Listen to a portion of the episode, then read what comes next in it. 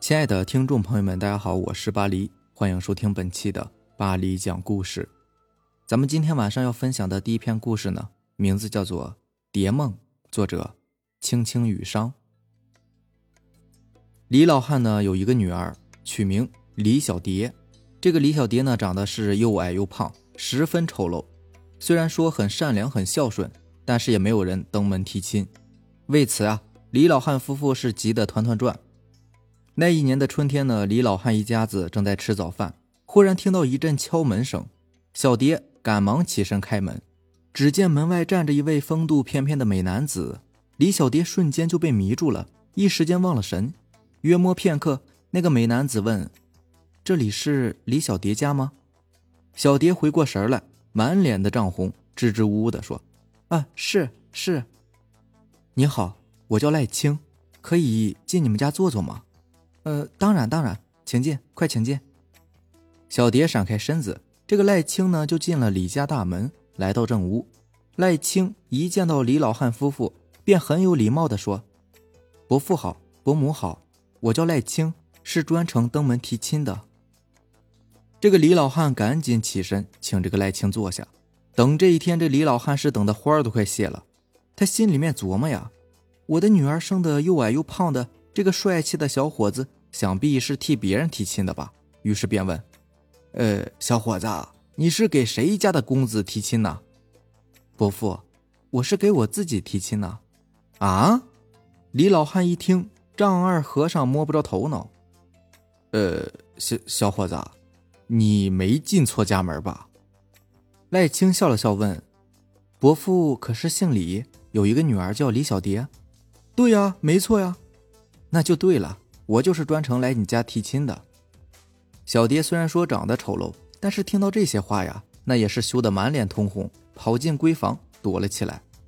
李老汉很是惊奇，以为赖青头脑有问题呢。或者是有什么不可告人的目的，于是便问：“你确定是来提小蝶的亲的，而且还是给你自己提亲？”“确定，十分确定，万分确定。”李老汉呢，把身子一歪，就坐在椅子上，瘪着个嘴巴说：“哎呀，我们家小蝶虽然说长得丑，但是你也不应该这样来羞辱她吧？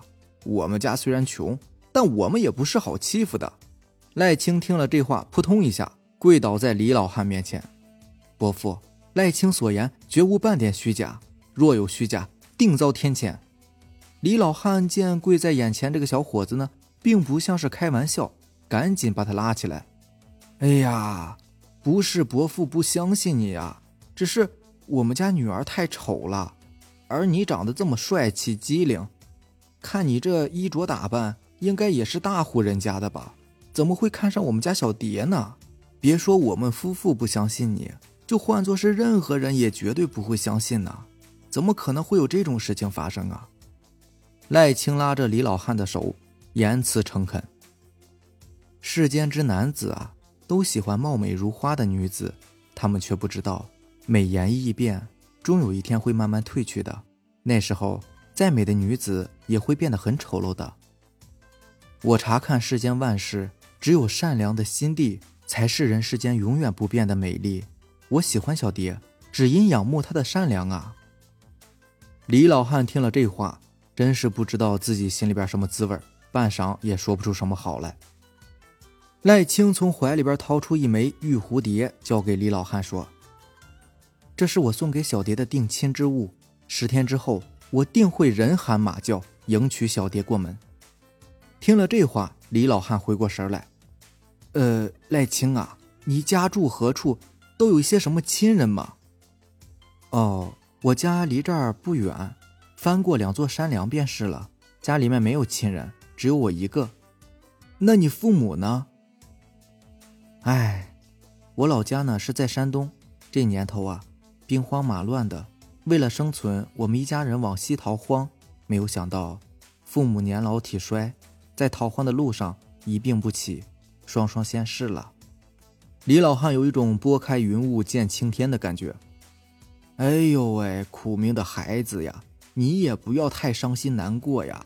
你父母在天之灵看到你就要娶妻了，为你赖家开枝散叶，一定会替你高兴的。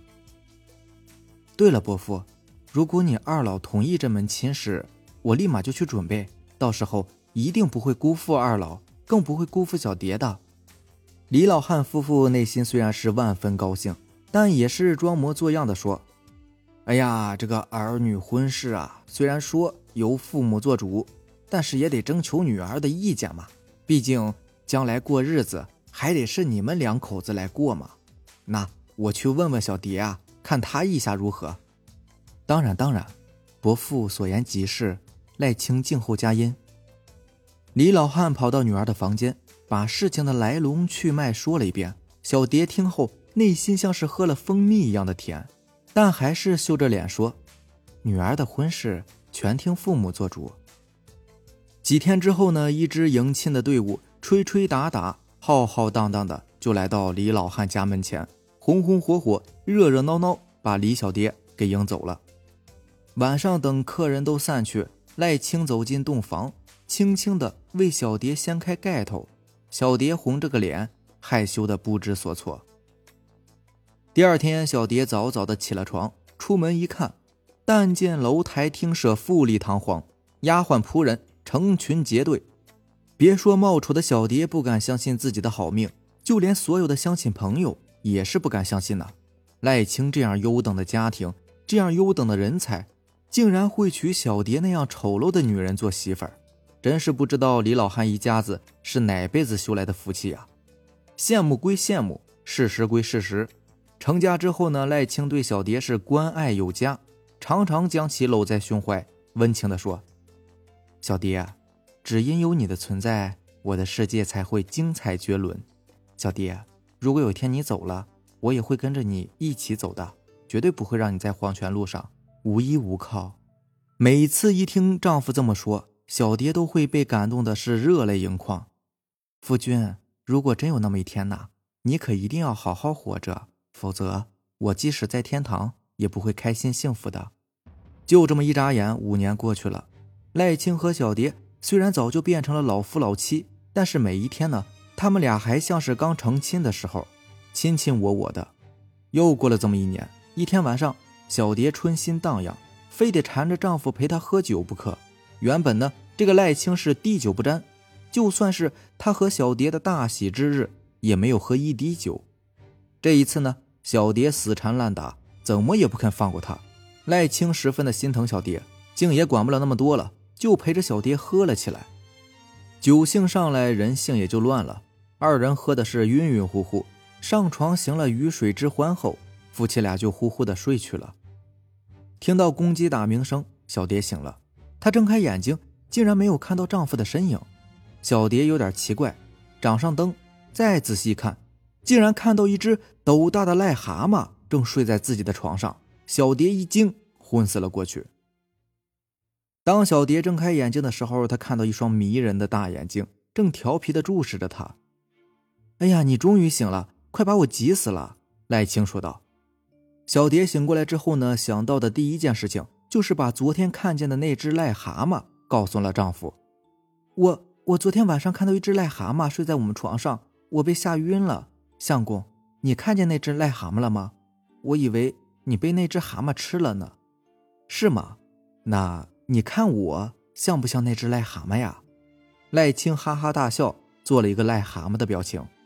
哎呀，死鬼！我是认真的，我真的看到一只癞蛤蟆就睡在我们床上。我也是认真的呀，你看我像不像是那只癞蛤蟆呀？哎呀，人家不理你了，讨厌！赖青把小蝶紧紧的抱在怀中说：“哎，昨晚呐，定是你喝多了，产生了幻觉。家里面怎么可能会有癞蛤蟆呢？再说了，就算是有一只癞蛤蟆也没有关系的。”小蝶想一想啊，丈夫说的也对，一定是自己的幻觉。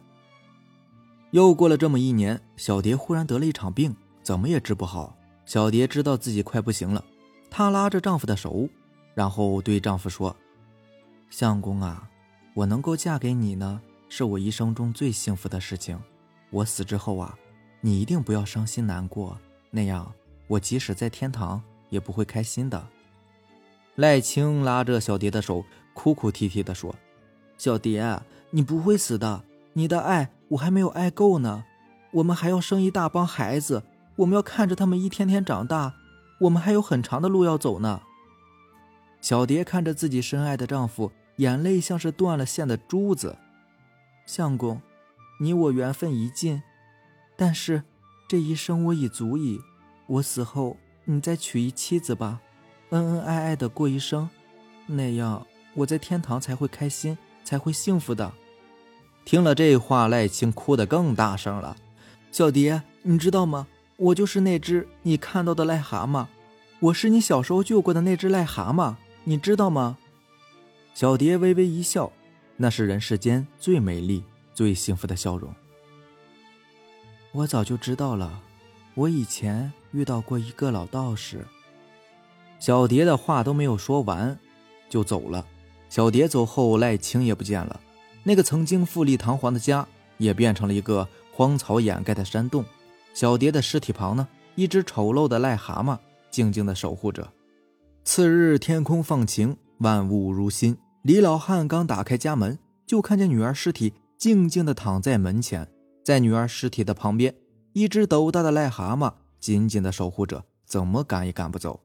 李老汉买了一口棺材，把女儿的尸体收敛入棺，在盖棺之时。那只癞蛤蟆突然跳进棺材里，依偎在小蝶的怀中，打死也不出来。众人看得奇怪，就把癞蛤蟆和小蝶一同下葬掩埋了。下面这个故事呢，名字叫做《东北小事之过阴》，作者智商不够用。大家相信鬼神的就看看，相信科学的呢就当故事来听吧。有一些认识我的朋友啊，就总结我说。你们那儿怎么总是出怪事啊？还都让你给遇上了。我自己也总结了一下，我从小呢就一直生活在黑龙江、吉林和内蒙古的农村。古人不是说过吗？穷山恶水出刁民。我给补了下一句：穷乡僻壤破事儿多。不要说九十年代了，就算是现在的东北地区农村，跳大神的出马仙呢，依旧是很有市场的。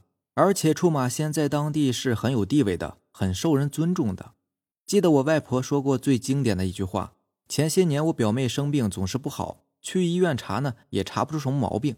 我舅妈就说了一句：“这都是命啊。”然后我外婆呢就反驳我舅妈说：“什么命不命的，那都是迷信，肯定是咱们家风水不好。”那今天呢就给大家讲一个过阴的故事，虽然不恐怖，但是很灵异。直到现在呀，我也想不出用什么科学的方法来解读这个故事。在我上小学的时候呢，我的太姥爷，也就是我奶奶的父亲去世了，享年九十二岁，也算是高寿了。因为家里的条件还不错，于是就给老人安排了一场体面的葬礼。太姥爷的去世完全没有痛苦。对于这个壮硕的老爷子呢，我的印象非常深刻。在去世的当天早上，太姥爷还吃了三张馅饼，喝了一碗粥。上午的时候说是要去上厕所，家里人为了老人使用方便。还特意安装了坐便，方便完之后，太老爷便叫我奶奶扶他起来，说自己站不起来了。等奶奶走到卫生间呢，就发现老人已经去世了。太老爷去世之后，一切都是按照我们当地的规矩，停尸三天，然后出殡下葬，给所有参加葬礼的亲戚朋友安排一顿杂货饭。因为太老爷是高寿嘛，而且还是无疾而终，所以大家都说老人是有福气，当做喜丧来办。我的一个表叔呢，没能赶回来参加葬礼。等他回来的时候啊，已经是烧三七了。烧三七什么意思呢？大家应该都听过头七吧？没错，就是第一个七天嘛。三七当然也就是第二十一天。这个表叔买了很多的纸人、纸马和纸糊的房子啊、车之类的东西。当时我们村子里面都是烧一对纸人，一对纸马。这回表叔买回来这么多新奇的东西。让我们这帮孩子很是好奇，表叔呢还带回来一个和尚，说是给太老爷做法事，还说这个和尚呢会过阴，能帮我们看一看太老爷在那边过得好不好之类的。当时我作为一个生在红旗下、长在新社会的五好青年，怎么可能会信这些呢？就认为这个表叔太过于封建迷信了，那么大的岁数了，居然还相信这些骗人的把戏。三七那天晚上，我们在太老爷的墓前呢，把表叔带回来的一大堆东西就给烧了。和尚让我们一群孩子拿着桃树枝啊和柳树枝什么的，绕着那个火堆跑，边跑呢还要不停的挥舞手中的树枝。他说：“太老爷刚去地府，肯定会有人欺负他的。桃树枝呢可以打跑那些抢东西的小鬼，而柳树枝呢则可以打跑那些成了精的动物。这样我们烧的东西才能到太老爷的手里。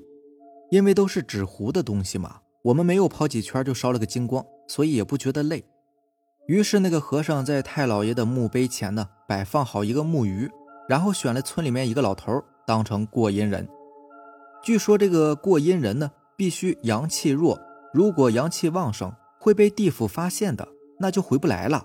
而且啊，这个人必须和死者是老相识，死者才会想起来，不能让死者的家属过阴，那样死者会以为家属也死了，不让对方回来的。这个老头平躺在和尚背后的一块黑布上，脸上呢也用一块黑布盖住，两只鞋子脱下来摆在脚边，一只正常放好，另外一只鞋底朝上。然后和尚便开始敲木鱼儿嘴里面呢含糊不清的，也不知道在念叨什么。我觉得挺好玩的，便蹲在一边看。我们村子比较大，过来围观的村民大概也有四五十人。一来呢，大家也是想看个热闹；二来呀。大家想听听过阴的都会遇到谁？万一遇到自己家的人呢？还能听听情况呢。和尚大概念了四五分钟，那个老头突然手舞足蹈起来，和尚也没有回头，只是加紧了敲木鱼的节奏。只过了十几秒钟，老头便安静了，木鱼声呢也平缓了下来。然后我就看到那个老头躺在地上，在做走路的姿势，还开口说话了。哎呀，这太暗了，我什么也看不见呐。嘿，我当时差点没给笑出声来。这本来就是大晚上的嘛，还在墓地里，也没有个灯光，那当然黑了。可是和尚听到他的话呢，便让我父亲和我表叔在老头的头前和脚下各点起两堆火把，不停的烧着黄纸。哎呀，小六子，你咋死了？还种地呢？老头突然开口说道：“我不知道这个小六子是谁，听旁边的人说啊。”这个小六子早就死了好几年了，估计是我出生前就过世的人。而小六子的家人听说自己家的人在下面没有受罪，那也就放下心来。哎呀妈呀，铁柱在那块让好几个人吊着抽呢。过了几分钟，老头又开始说话了。这个铁柱我认识，是我们村一混混，成天打爹骂娘的，去年让车撞死了。大家开始窃窃私语，感觉这老头可能真去了地府。正在大家交头接耳的时候，和尚突然发话了：“都别说话，保持安静。要是惊到过阴的人，他就回不来了。”和尚的话音刚落，老头又开始说话了：“铁蛋他娘啊，你咋在这儿呢？啊，你当官了？铁蛋娘呢，是我们村的一个老好人，对每一个村民都非常热情。可就是这么一个老好人，去年年初的时候得了癌症。铁蛋父亲呢，也倒是孝顺。”花光了家里的积蓄给老太太治病，可还是没能治好。在太老爷去世两个月之前呢，老太太便撒手人寰了。这个老太太我是非常熟悉的，因为她每次看到我们这些孩子，都会给我们一些糖吃。铁蛋娘啊，你领我去看看赵三叔呗。老头说的这个赵三叔呢，就是我太姥爷。虽然躺在地上的这个老头也已经有七十多岁了，不过在我太姥爷面前。也得恭敬的叫一声三叔，三叔啊，你孙子从外地回来晚了，给你烧了点东西，你收着没啊？你大外孙子头七也给你烧了不少好东西呢，你都收着没有啊？那个老头躺在地上自言自语的说着话，啊，收着了呀，那那就行，我就是替他们问问，孩子嘛有孝心，怕你在底下过得不好，呃，那行。那没啥事我就走了。你们有啥想跟孩子说的没有啊？啊啊，行，那我知道了。看来铁蛋娘和太老爷呢，还真的嘱咐让老头给我们带话了。于是所有人都紧张的看着老头和和尚，想听一听带的是什么话，连呼吸都不敢大声。